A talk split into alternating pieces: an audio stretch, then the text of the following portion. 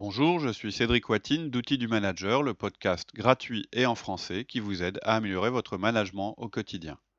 Loin de la théorie et des solutions compliquées, nous vous proposons plusieurs fois par mois de véritables outils pratiques et performants que vous pourrez mettre en œuvre immédiatement.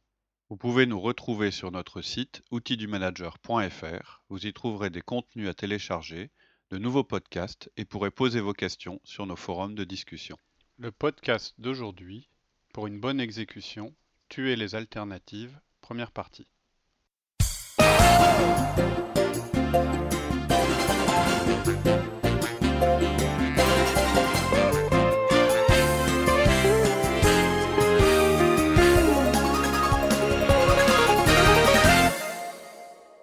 Bonjour Alexia. Bonjour Cédric. Alors, ce podcast décrit comment rendre une décision efficace en tuant les alternatives. Ouais. Euh, la Est-ce que je suis un petit peu choquée par le titre Par les termes. Attends, t'as encore rien vu. En fait, euh, la prise de décision, c'est un élément majeur de la vie d'un manager. On a fait un podcast il n'y a pas très longtemps pour vous donner des recommandations sur les manières de prendre votre décision, ou plutôt sur la manière de recueillir les idées et les recommandations de, vos collaborateurs avant de prendre une décision. C'est un podcast qui s'appelle Vote et consensus dans l'entreprise. Et donc là, on va parler euh, plus de l'exécution de votre décision. En fait, il nous est tous arrivé d'être convaincus d'avoir pris la bonne décision pour ensuite nous planter dans la mise en œuvre. Et l'une des choses qui entraîne ce genre de résultat, c'est bien souvent qu'on ne se focalise pas assez sur la voie qu'on a choisie. Donc ce podcast va vous expliquer comment tuer les alternatives que nous n'avons pas retenues. Ouais, les tuer, les réduire à néant, les enterrer et ne plus en parler. Voilà pour le S. Si on n'a pas assez de temps euh, pour faire tout ce qu'on est supposé faire, comment est-ce qu'on pourrait avoir assez de temps pour travailler simultanément sur plusieurs plans? C'est-à-dire un qu'on va réaliser et un autre auquel on a pensé mais qu'on va pas finalement réaliser. En fait, on pourrait dire que ce podcast il traite plus de la gestion du temps que de la manière d'exécuter efficacement nos décisions. D'ailleurs, je devrais dire la gestion des priorités parce qu'en fait, le temps passe, vous ne le gérez pas, euh, et il passe que vous le gériez ou pas. Donc, vous n'avez pas d'influence sur le temps, vous avez de l'influence sur vos priorités. Voilà pour la partie euh, philosophique. Mais on va rester pragmatique. Quand vous arrivez à un croisement, vous devez choisir quelle route vous allez prendre. Vous allez devoir faire un choix. C'est une décision. Et comme le dit un humoriste américain qui est bien connu, qui s'appelle euh, Yogi Berra, bon, quand tu au croisement, prends-le. Donc euh, c'est le même humoriste, pour la petite histoire, qui a dit ce restaurant est tellement bondé que plus personne n'y va, ou qui a dit, ou bien je vous conseille, euh, ou, qui a dit je vous conseille d'aller aux enterrements des gens, sinon ils ne, ne viendront jamais aux vôtres. Voilà, j'aime bien, je le trouve assez drôle, mais je crois que je ferai jamais une grande carrière de comique mais ça me fait bien rire. Et donc, pour revenir à notre sujet, quand vous arrivez à ce croisement, prenez-le. Je veux dire, prenez-le vraiment. En fait, par définition, et c'est un peu le ressort comique de cette phrase, c'est que quand vous arrivez à un croisement, la question, c'est pas de savoir si vous allez le prendre, mais c'est de savoir quelle route vous allez choisir. Et une fois que vous l'aurez choisi, d'être bien conscient que vous êtes sur cette voie et qu'il n'est pas question d'être sur une autre voie en même temps. Hmm. Donc ça paraît évident quand on prend euh, l'image du croisement. On peut pas être à la fois sur la route de gauche et à la fois sur la route de droite. Mais c'est pas facile euh, forcément à exécuter quand on est euh, dans le cadre d'une décision, c'est-à-dire dans quelque chose qui est plus virtuel. Et quelles sont tes recommandations alors? Alors j'ai quatre recommandations sur le sujet. Euh, c'est un sujet majeur, donc on va garder les choses simples. Et puis je vous donnerai un petit bonus, peut-être même deux à la fin. Et ça, c'est pour être certain que vous resterez avec nous jusqu'au bout. Mais voilà, pour les quatre recommandations importantes, la première, c'est considérer toutes les options. La deuxième, c'est quand vous décidez, n'agissez que sur une seule option. La troisième, c'est tuer les alternatives que vous n'avez pas choisies. Ne permettez pas aux autres de prendre un chemin qui n'a pas été choisi. La quatrième, c'est en cas d'échec, vous ne pourrez pas revenir aux alternatives que vous avez éliminées. Et ensuite, on fera nos petits bonus. D'accord.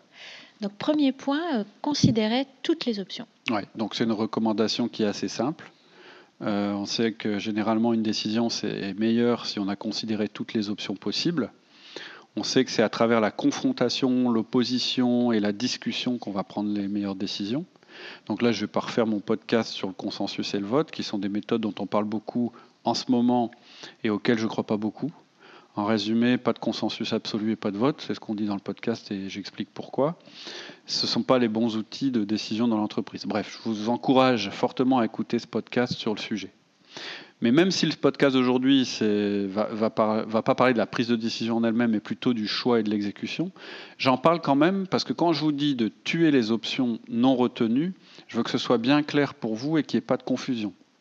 Pendant le moment où vous allez examiner toutes les options, vous n'allez rien tuer.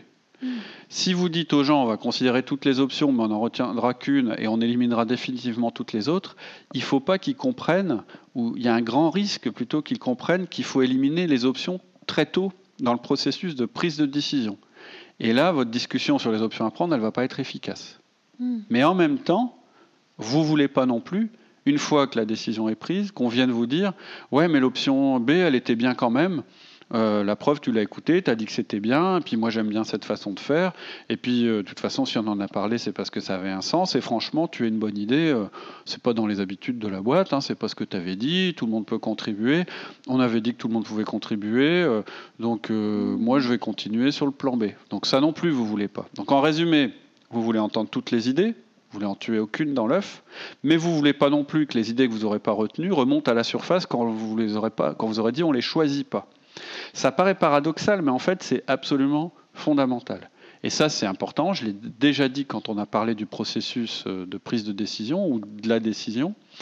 On a fait deux podcasts, c'est-à-dire qu'on a fait un podcast sur l'avant prise de décision et l'après prise de décision. Et donc la raison, elle est simple, c'est que brainstormer, décider, planifier et exécuter, c'est des processus absolument et énormément différents des processus qui sont régis par des principes tellement éloignés qu'il ne faudrait même pas les voir comme un seul processus. Et pourtant, la plupart des gens le font. Ils se disent, bah voilà, le processus de prise de décision, c'est brainstormer, décider, planifier, exécuter. Voilà. Ouais, parfois même au cours d'une même réunion, on se dit bon bah euh, Exactement. on réfléchit, on décide et on voit comment. Voilà, et tout en même temps si c'est mm. possible. Et euh, je, vais, je, vais, je vais répéter parce que si vous retenez par cœur, ça va vous éviter bien des erreurs fondamentales. La décision et son exécution ne sont pas un seul processus. Brainstormer, décider, planifier, exécuter, ce sont des processus absolument énormément différents, des processus qui sont régis par des principes totalement éloignés et même opposés. En fait, j'ai souvent dit que la partie exécution était plus importante même que la décision que vous aviez prise. C'est brutal et c'est pas tout à fait vrai pour être tout à fait juste. C'était peut-être un peu idiot de vouloir mettre une hiérarchie entre prendre une décision et exécuter une décision, mais c'était un moyen de dire que ce sont deux choses différentes. Il y a un livre d'ailleurs qui s'appelle Tout est dans l'exécution et là aussi c'est exagéré parce que c'est clair que si vous exécutez parfaitement une mauvaise décision, ça va juste vous aider à aller plus vite dans le mur. Mais, mais mal exécuter une bonne décision, le résultat sera le même. Donc voilà, séparer les process. Comme tu disais, l'idéal, c'est de faire deux réunions. Prendre une décision, c'est faire un brainstorming ouvert pour collecter les idées. Ensuite, il y aura une décision, toujours une discussion, toujours très ouverte. Et enfin, vous allez créer une liste de choix possibles à partir des recommandations que font le groupe. On en a parlé dans plusieurs podcasts, hein, celui sur le brainstorming et celui sur le consensus. D'ailleurs, si vous voulez être certain de ne pas perdre les gens, euh, vous pouvez arrêter la réunion à ce moment-là. C'est ce que tu disais. La partie euh, brainstorming, discussion, tout ça, ça peut aller ensemble, même si ce n'est pas exactement la même chose que de faire un brainstorming et d'avoir une, une, discussion, mais c'est très différent de la mmh. phase planification. C'est très très différent. Donc vous allez prendre votre décision, vous, le manager, puis vous allez passer à la phase lancement à exécution, et là c'est l'objet de ce podcast et tous les podcasts qu'on fera sur l'exécution. Là on va voir que le fait qu'il faut tuer les alternatives. Après, il y aura d'autres choses hein, sur l'exécution. Donc l'objet de cette première recommandation dont on vient de parler, c'est considérer toutes les options, c'est de voir large dans une première partie, celle où on a des idées, de ne pas faire l'erreur de réduire le champ tout de suite, parce que vous savez qu'à la fin, il y aura un plan et que les autres seront tués. Mais quand Donc ce qui s'applique à ce qu'on va dire là, c'est vraiment l'après-décision, pas l'avant-décision. Vous n'allez pas vous dire, attention, il faut que je supprime toutes les alternatives au moment où vous faites le brainstorming. C'est complètement incompatible. Ce n'est pas le même état d'esprit. Oui, ça c'est important d'avoir mm. clairement à l'esprit. Euh. Mm. Et c'est, par contre, ton deuxième point, c'est que quand vous décidez, n'agissez que sur une seule option. Oui, là on est au moment où on a choisi, On veut transformer notre choix en une décision. Un choix, une décision, c'est pas pareil. Euh, c'est-à-dire un plan. En fait, vous choisissez l'option et pour la transformer en décision, vous allez bâtir un plan d'action. C'est le point central de notre recommandation d'aujourd'hui. Détruisez tout le reste. Faites table rase des autres idées. Et je vais même vous donner un conseil qui va peut-être en étonner euh, plus d'un. N'utilisez pas les bonnes idées d'une option non retenue pour les intégrer dans l'option choisie. Faites pas de la bouillie. Cherchez pas à plaire un machin ou à bidule pour les rallier à votre cause. On voit souvent ça en politique, on prend des petits morceaux de programme, c'est toujours moins efficace que de, que de prendre le, programme initial. Ce que vous voulez, vous, c'est de l'efficacité, un plan efficace. Et dans les plans efficaces, on ne met pas d'actions qui ont l'air sympas ou intelligentes, mais qui ne servent pas les objectifs directs du plan. Les bons plans, c'est les plans simples, clair, lean, pas large, pas compliqué. Et c'est pas parce qu'une idée a semblé bonne et intéressante dans la première partie qu'elle vaut quoi que ce soit dans le plan choisi. On n'en est plus là. En fait, on n'est plus dans la collecte de données, on n'est plus dans la collecte d'idées. En fait, on laboure pas la terre ou on met pas de l'engrais au moment où on taille les arbres. C'est ça que je veux dire. Alors, je suis pas plus jardinier que comique, mais je pense que ça doit se passer comme ça. Je crois pas qu'on fasse la moisson au moment où on laboure. Bah là, c'est pareil. Mm. Là, on est au moment où on fait de la taille, euh, voilà, où on affine notre projet. Donc on parle vraiment de tuer les alternatives et on vous déconseille d'encrasser votre plan avec des vieilles idées. Maintenant, si au moment de la planification, vous vous rendez compte qu'une idée du début peut s'intégrer et qu'elle est efficace dans ce nouveau contexte, vous allez le faire, je le sais bien. Mais vous allez le faire pour une autre raison. Ce ne sera pas de mixer des options pour obtenir un consensus, ce sera au service de votre projet. Donc, ne faites pas les choses parce qu'elles servent, une autre idée que celle qui a été retenue. Et c'est un point clé on sait en même temps qu'on vous dit ça, que les autres idées que vous n'avez pas choisies, euh, ça peut être des bonnes idées. Mm. Donc on ne vous demande pas de tuer toutes les mauvaises idées, on vous dit que tuer les idées, de tuer les idées qui ne sont pas en rapport avec le, avec le, avec le plan. Donc mm. en gros, vous voyez l'évolution. Première partie, toutes les idées, c'est un brainstorming. Il n'y a pas de jugement dans un brainstorming. Toutes les idées. Deuxième partie, les meilleures idées. Mhm. Ça, c'est la sélection. Et troisième partie, les idées en rapport avec la décision. Ça, c'est la planification. Mhm. Donc on ne compare plus les idées les unes aux autres. Ça, ça s'appelle faire de la sélection. On bâtit un plan. C'est ça. Si vous voulez enterrer euh, vos bonnes idées et vous leur donner une belle épitaphe, vous pouvez le dire. Nous sacrifions cette bonne idée sur l'autel du plan et de l'exécution. Ça ne veut pas dire qu'elle est mauvaise, ça ne veut pas dire qu'elle est bonne, ça veut dire juste qu'elle n'a rien à voir avec le plan et elle ne contribue pas à l'exécution. Mhm. Euh, du programme.